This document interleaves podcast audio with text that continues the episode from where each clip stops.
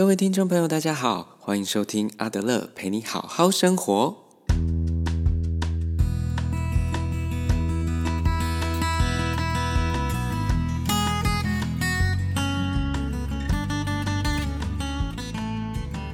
Hello，各位听众朋友，大家好，好久没有跟大家见面了。呃，所以呢，首先呢，要先跟大家说声抱歉，间隔了一个多月才上传新的节目，连之前的学生呢也都私讯问我，到底什么时候才要更新？这样，呃，竟然变成好像学生来叫老师赶快交作业的感觉。呃，其实哈，真的不是我偷懒啦，是这个月真的事情蛮多的。我们连续三周的礼拜六，在高雄的复兴国小。有高雄市家庭教育中心与台湾阿德勒心理学合办的亲子教育团体，那我就和另外两位老师一起带领。那我们呢，都是通过台湾阿德勒心理学会所培训合格的亲师咨询师，所以呢，总共三天十八小时的课程，我们就会用阿德勒心理学来当做主轴。那透过早年回忆啦、出生序等等等等活动的体验，会带着成员们从原生家庭来回溯，了解自己是如何被形塑的，然后再慢慢呢回到自己与孩子互动的样貌。那过程中会让成员不断不断的练习，给自己还有孩子鼓励。那这个鼓励呢，是阿德勒式的鼓励哦。好，未来我们应该也会。呃，会有特别的一集来谈谈阿德勒式的鼓励。那成员们呢，会在这个过程当中发现，哦，原来教养啊，还有很多很多不同的可能。啊，目前为止，这个活动到现在，今年已经是第三年了。那其实是不收取大家任何的费用哦。如果全程参与啊，还能够免费获得《孩子的挑战》这本阿德勒学派经典的教养书籍。其实真的是很划算的课程，这样。那预计明年还会再继续举举办。那若是有兴趣的听众朋友啊，那请记得记得一定要锁定高雄市家庭教育中心的网站，哦，因为都会有活动的更新会呈现在上面。啊，我也会在时间将近的时候，在这边提醒大家。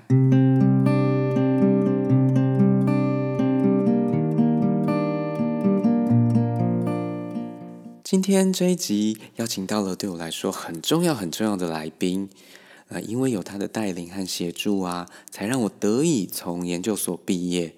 这个人呢，就是我论文的指导教授吴玉莹老师。那我研究所的同学都知道，我都戏称她是少女老板。为什么呢？因为那个时候啊，她留着一头飘逸的长发。总是骑着他的熟女车，然后很自在的穿梭在我们学校的校园里，就有种好像很不食人间烟火的感觉。不过最可怕的啊，是只要我那阵子哦，呃，是在逃避论文的时候。就很有可能会在学校的任何一个地方跟他不期而遇，然后他每次都会很热情的跟我打招呼，然后就会说：“Hello，茂荣，好久不见啦！呃，我们好像很久没有 meeting 喽，你要加油哦。”然后呢，说完这番话，他就又骑着脚踏车悠悠然的飘走，这样就留下我这个完全没有准备好要面对论文，可是却被他这种温柔式的强迫面对的我，这样。现在回想起那段过程，其实还真的是一段很很奇妙的经验啦。吼，那不过呢，在访问老师的那个时候，是我刚打算要做 podcast，但还没有什么具体想法的时候，那很多的技术层面也还不是很熟练，所以请大家等等收听的时候就多多包涵喽。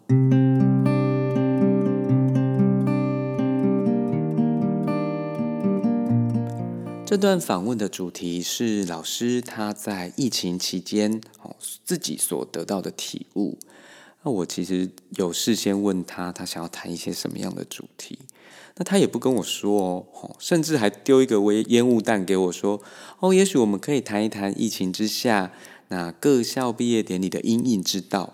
所以我就很认真，很认真，还特地去认真的搜寻各个学校有哪一些创意的毕业典礼的方式。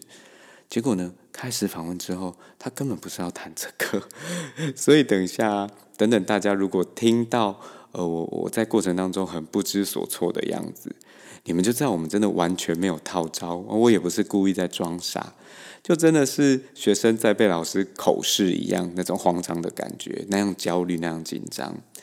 至于我们要谈什么呢？就请大家继续听下去喽。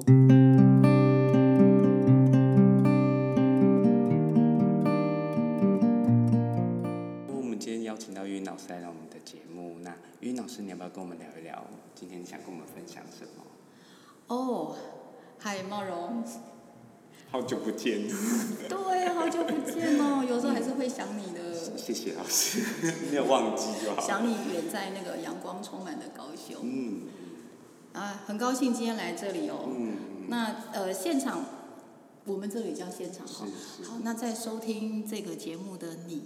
可能不知道我们现场的长相。嗯嗯嗯。茂荣有一个很大型的专业麦克风。为了这个节目买的。对，让我觉得我进了那种广播节目的录音室。对对对。感谢茂荣给我这个机会。是是我们势必一定要邀请的人。谢谢，我很很有小时候有个梦想，想要进录音室，可以可以说说话。嗯，老师声音很好听。哦，谢谢。好，那回到刚刚茂荣问我的问题哈。嗯。嗯，对呀，自从茂荣说：“哎，老师长，你来聊一下。”我说：“聊什么？还要跟阿德勒有关？”是是。但是我最近真的发生了一个问题，也算是困扰。嗯嗯嗯。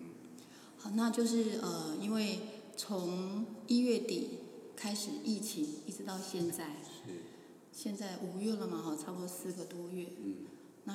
当然，显然还会再延续下去。那因为疫情，我们大家都有很多让自己活得更好的方式。嗯。啊，那最关键就是大家减少外出。嗯嗯。然后呢，更多的时候可能是自己准备吃的，所以餐厅哦，像顶泰丰都没人。是。什么？那个什么海底锅？海底捞。海底捞 也没人排队。我还。趁这个时候去吃吗？去擦了指甲，因为没人排队。对，可是确实是维护自己的健康，所以我们减少外出，然后自己做。那自己做呢，当然也是多了一些麻烦。所以呢，我碰到的状况哈，就是年轻人就会说：“那不然，那不然我自己我做，然后你们就来吃吧。”啊，也不是你们哦，就是你，我想请你来，我做饭你就来吃，是好，所以呢就有彼此好像觉得很有好感的人，我就有人约了做饭来吃，然后当然，呃，吃的，你想想看，从二月开始啊，就是过年之后准备要开学，对不对？然后就就开始来吃了，是，然后呢一起吃，然后当然也会就。更早、更之前的准备呢，就是买菜。那之后呢，就会洗碗、收礼。那之后呢，就会坐下来聊一聊。再之后呢，就越来越聊越久。再之后呢，再之后呢，就晚上了，那还要回去吗？就开始有更多就有更多的接触，更多的发展。嗯嗯好，那最后是好的结果喽。嗯嗯。于是呢。就就性行为是哦，那因此呢，我就被问了一个问题。嗯嗯嗯。因为同时我们也在读阿德勒的学说，是个体心理学。嗯嗯嗯。好，问题来喽。嗯。我认真听。是婚前性行为，阿德勒怎么说？啊，好难哦。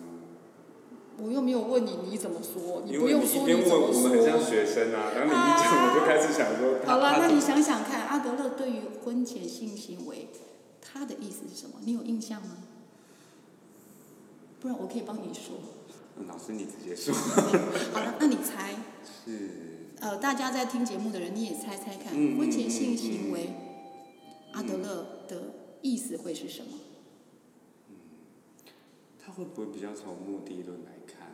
因为我们啊，或者从负责这件事情来看，当我们决定要做什么事情的时候，我们本来就有主体的意识嘛。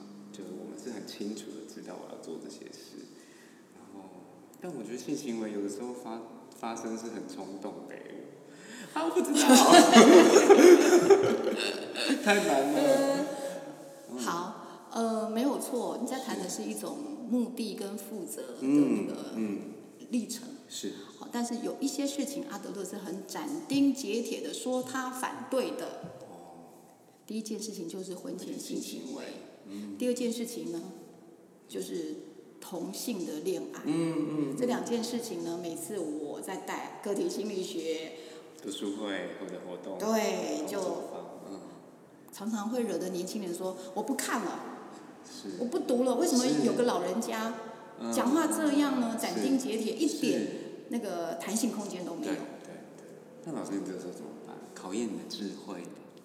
对，嗯好。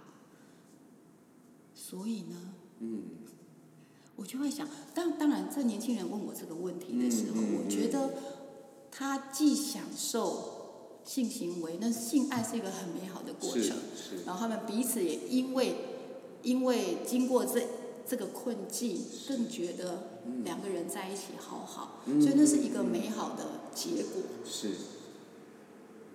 但是呢，我相信他想到阿德勒的这句话，恐怕也想到他父母，父母会怎么看待。嗯嗯，那所以呢，因为这样子的性行为，好、对让他也有一点怯于在家里谈他们之间的感情。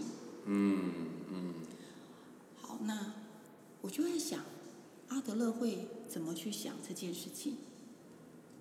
婚啊，你说跟婚前性行为是，因为阿德勒是，呃，是拒绝的，呃，是排斥、否定的。是是，好，那刚刚茂荣你有提到说嗯负责啊、嗯等等哈，嗯我们如果想到一百年前的社会，对对一九二零，是，好，那一九二零的时候，阿德勒应该刚好几岁啊？五十岁，是他一八七零年出生的对。对对，好，五十岁那个时候，一百年前，嗯这个社会，你觉得是基于什么原因，他会告诉年轻人们，你们千万不要尝试婚前性行为？嗯嗯，你觉得嘞？你想想看，一九二零，那也就是那个时候，呃，中华民国刚创立，对不对？民国九年，是，不要婚前性行为。对其实我第一个想到就是那个社会当然相对保守，是好。那保守的目的是要维护什么？或者是说是要，因为我们知道整个个体心理学最关键的都是在个人对于安全感跟归属感的寻求，嗯。好，所以安全这件事情，对，个人的安全或社会的安全都是最大的考量，是，或者说更高的考量就是人类的生存。嗯，啊，个我的生存到最最高是人类对种族的生存，是所以从安全跟生存来想，婚前性行为，大人们、嗯。或者是阿德勒五十岁北北，嗯。他担心什么？担心如果我们真的有婚前性行为是，但我们如果一旦真的有了 baby，好那，一旦真的有了 baby，那我们有没有那个能力可以去，把这个 baby 照顾好，对对，把它养大？而且我我立刻想到一九二零，感觉就是在世界大战的那个时候。一九一四到一九一八，世界大战结束不久，是，我就觉得那个那是一个动荡不安好的社乱，会，对不对？是你自己能吃得饱吗？不一定欸，知道对不对对对对那当时的中华民国，民国九年、民国八年，对对对。军阀割据，我不知道军阀割据了吗？还没，还没，还没，那个时候好像还没。那那时候在干嘛？不过大家好像好像各各个山头都有 都有那个，对对对。哦，是，所以你把我们带回了那个社会脉络。哎，怎么好像我在访问你啊？你像老师在考学生。啊，我们互相访问啦。是是。。对，真的。嗯，所以在那个情况之下，如果年轻男女因为爱而有了性，嗯嗯，好，那你有个说了一个前提是，万一他们有了孩子，是是。好，。那年轻人说不会，我们会把避孕做得很好，嗯。我们不会有小孩，嗯，你你觉得呢？你说他们这个说法对，能不能说服阿德勒？哎，是或说服你把你放回去，那个时候你是个五十岁的北北，嗯嗯嗯，好像不是有办法，因为我觉得好像大家都会找一个理理由来合理自己的行为嘛。但我觉得也许阿德勒他觉得不 OK，那我来想想看哦，避孕这件事情要算排卵期，对不对？那时候应该还没有避孕药应该吧？还没，应该还没，那要那要算排卵期。好麻烦，男生都不太懂。好，那就放在女生身上好了哈，女生可以来承担一下这个责任。嗯那现在是说，嗯，那个时候那个年代的女性知不知道就是安全期跟排卵期呀、是这些卫生的生理卫生生理的科学知识那时候出来了吗？可能还不行吧？好像有可能不行哎，对，不然为什么古时候的人们会生很穷很穷还是可以一一直生？堆这样，嗯嗯嗯，确实是，哦，所以那个时候显然是很难避孕。对对对，那如果性爱那么开心，嗯又还没结婚，嗯，怀了孩子是很有可能的对事。对是，那那个时候堕胎，那也应该很困难吧？什么叫堕胎？啊流产。对对，好，那也许因为没有这个经济能力啊，养孩子，他也许去流流产，但流产呢，终究还是会伤害到这个女孩子，好，这个女人，嗯，她已经成人了，对对不对？对，因此，那个时候的性爱，那个时候因爱而有的性行为，嗯嗯，感觉上好像是不是会有一些我们没有准备好就来临的，也许是新生命，是，但是会伴随着困难。嗯嗯，而且我感觉，如果我就会立刻觉得这些困难就会对我们本来的生活加诸更多的挑战。对，所以，所以如果阿德勒他想要拒绝的理由，会不会就是其实是担心我们其实无法承担吗？还是你我们想想看哈、对。呃，阿德勒有说父母，好最大的功能，哦，是很在意亲子教育的，他当然很在意亲子教育。喽。是，所以一个啊所以一个生命被诞生出来，他其实就应该要被很好好对慎重待，很对不对？神圣的事情。对，哦，如果从这个观点，我好像可以更理解一点点他的。他会觉得你们在制造一个你们没有准备好要好好照顾的新生命。哦，是哎，是你要哎。怎么这样怎么对得起这个新生命？嗯。虽然他是你们爱的结晶。嗯嗯嗯，对，所以我们这个人到底有没有预备好，对。可以可以成为爸爸或成为妈哎，妈？对，嗯是。那如果你们预备好了，那你就应该怎样呢？就是去结婚呗。是是。如果你预备好了觉得可以了，就就，那就就结婚。就往下一个阶段走，就是人生任务，就人生生命任务。对对对对，嗯嗯嗯，哦，这一切好像就就比较说得通了，是。是，好，就可以理解，我们可以理解阿德勒他他是对怎么看待这件事对情。所以那个时候经济艰困，嗯，然后就是各种动乱，好，所以阿德勒的拒绝呃什么禁止婚前性行为嗯嗯，是有很多考量在里头。对，那当然，阿德勒都没有写在书里头，是是，但是我们可以想象，对对。也不困难。我们这样想象不困难。就我们就这样就想出来，应急不要挤出来。有应急吗？你说。我是蛮蛮烧脑的，我觉得老师应该还好。我是蛮烧脑的，不过好像就那个回路好像懂了，是可以的。对对对对。所以这个时候，我们好像也感受到一件事情，就是什么叫同理呢？哦，我们今天要同理理解阿德勒这句话的话，那要怎么办？要怎么做？就是我们要设身设身处处地的，在那个回到那脉个络啊、当下当下去去推测、去猜测他可能在想什么。对，嗯对嗯好，那那个时候有那个时候的那个年代的状况。嗯，对对。那如果现在拉回一百年年后的现，在，所以原来我们先前读的是阿一百年前写的东西。阿德的老爷爷，对，那现在这个社会呢？是是你觉得婚前性行为哎，我这样会不会逼你表态啊？我就觉得好沉重，我又要再想一想。我觉得我很担心的是说，如果我们现在，就我觉得可能我也可以理解老师那些可能那些年轻的朋友问老师这个问题的时候，因为的确那个性对于我们人来说是欢愉的，是。是享受的。对，的。而且快乐的，对真对，，如果而且特别如果是又是两情相悦，那个气氛对了，就很自然而然发生这些事情。所以，如果我们好像是说不行，感觉上我们好像就变得很守旧，好像我也会担心人家会不会这样子看我们，就就你们这些当老师的就说不行，然后说行呢，哦哦，，那那你要为自己负责、哦。你是在鼓励这对件事对对对，我也、啊、这个好困难哦。你这哦，段会不会被人家广传哦？就还是有点害怕哎，对，就表明自己的立场，还是会有些担心。哦，好，那没关系，你不用表明。好，老师表明就好，危险事交给老师做。那你这样子，人家也知道你想要表明什么了。我们的表明就是我们没有办法负责任。然后你又害怕怎样说会被讨厌，不知道会被这一群人讨厌，还立刻是那想说。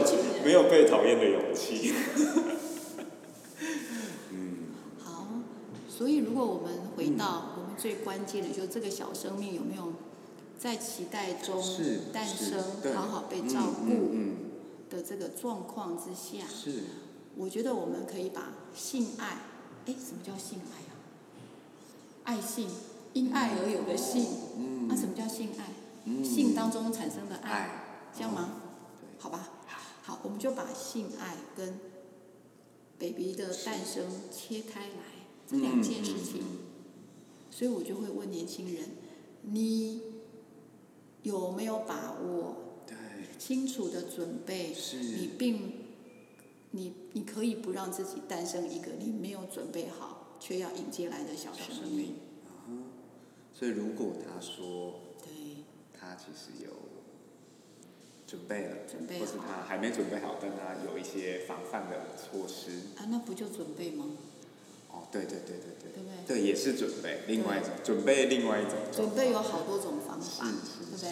那我就会问他，你觉得你自己是不是清楚的把这两件事情独立开来？是你用什么方式让这两件事情独立开来？嗯嗯嗯，我就会清楚的问他，对，那他就会说好多方法，对不对？嗯嗯嗯，有算安全期，对不对？有戴保险套，是虽然都有几率会错错什么呃失误，是，不过几率是真的蛮小的。嗯哼嗯哼，科技进步了，我自己都没有失误，因为我们就算结结了婚之后，我们也是要小心啊。是啊是啊，当然，对，所以这个真的是嗯每一每一个青年男女都要学会的对基本知识。对对对，嗯，对，老师，我觉得你说的有一件事情很有道理，就是即便结了婚，我们也照做情还是要啊。小，心。对，没错，嗯嗯嗯。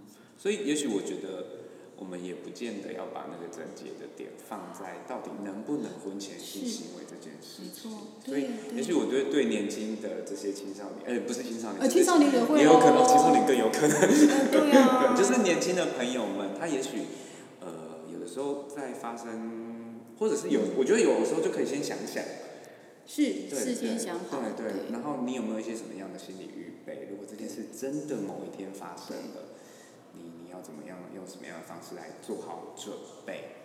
对，是，所以那个心理的预备是是慢慢就要先做好的，而且看起来不是在婚前嘛，婚后还是哦会继续发生。还是很挑战。我觉得还是是需他随时随地，那就是我们帮自己准备好的一种能力。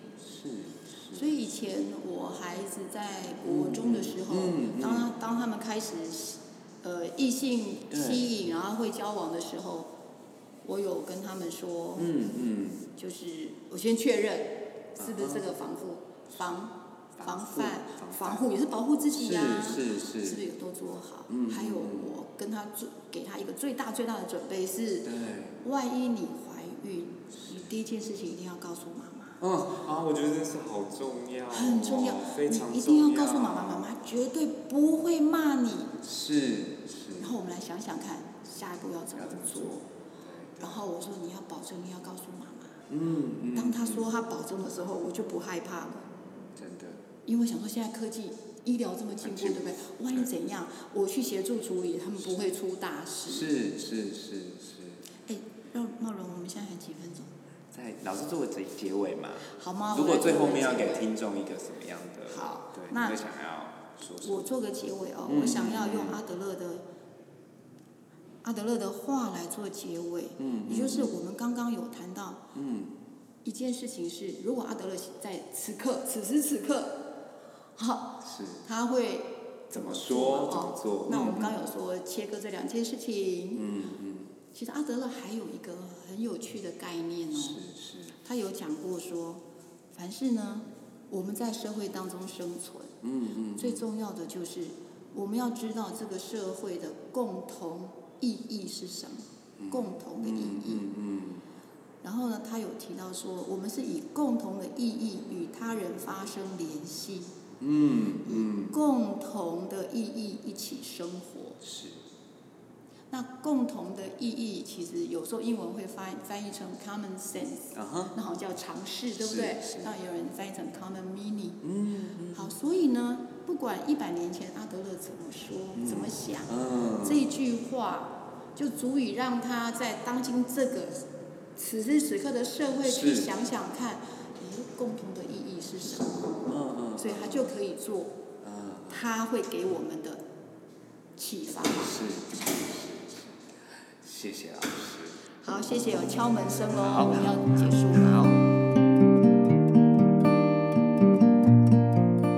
不晓得大家从呃声音能不能听出我那种很紧张、很慌张的蠢样？这样，每次老师抛问题给我的时候啊，我其实都一边狂想，然后在内心一边狂翻白眼，心里想说：你干嘛不先跟我讨论，说你要聊这个？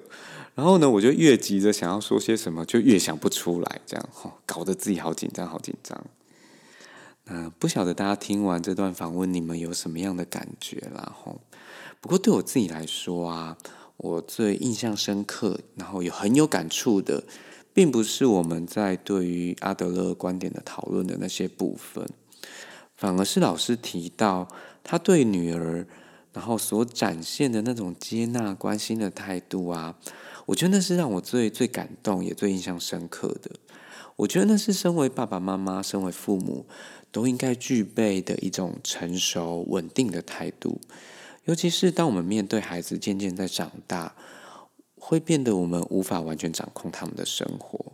不过，我觉得我们所能做的，就是作为他们最坚强的后盾，然后最温暖的港湾，让孩子知道说，遇到问题的时候，你不要害怕，爸爸或者是妈妈，我们都在。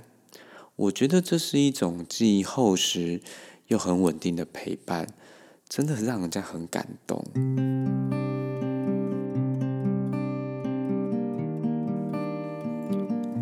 另外啊，透过我们跟老师的讨论，我们也知道阿德勒提出了他反对婚前性行为的观点。那老师带领着我们从当时的时空背景去梳理阿德勒持着这样子观点背后可能的原因是什么。呃，我自己觉得老师用更宏观的角度撑开理论的视角，那所谓的行不行啦、对不对啦、可不可以，呃，这样好像把我们人生的选择都限缩在二元的空间之内了。不过，其实我觉得我们人能所做的还有更多嘛，哈，呃，就从自我的觉察开始吧。透过清明的觉察，呃，我们可以了解自己的限制，以及什么才是自己真正想要的。对啊，让我们能够更能够为自己，也对为为对方做出更成熟的判断跟决定，这才是我觉得更重要的部分呐、那另外呢，呃，阿德勒他所说共同的意义，哦，则可以更让阿德勒的理论啊，更能够跨越时空背景的限制。哦当然，他的想法有他自己背景的脉络。不过阿德勒呢，我觉得他同时也给了我们一把钥匙，让我们能在自己的时代下面开创属于我们自己共同的意义。那我在想，这也是阿德勒心理学它足以传颂百年的价值所在喽。好，呃，希望大家能够借由我跟老师讲苏格拉底式的讨论，能够带来给你们一些收获。那也欢迎大家留言跟我们分享你的心得跟感受哦。呃，也别忘了继续锁定我们的节目。如果你喜欢这个节目，不要忘记给我们五星评价。谢谢大家的支持与收听，我们下次再见喽，拜拜。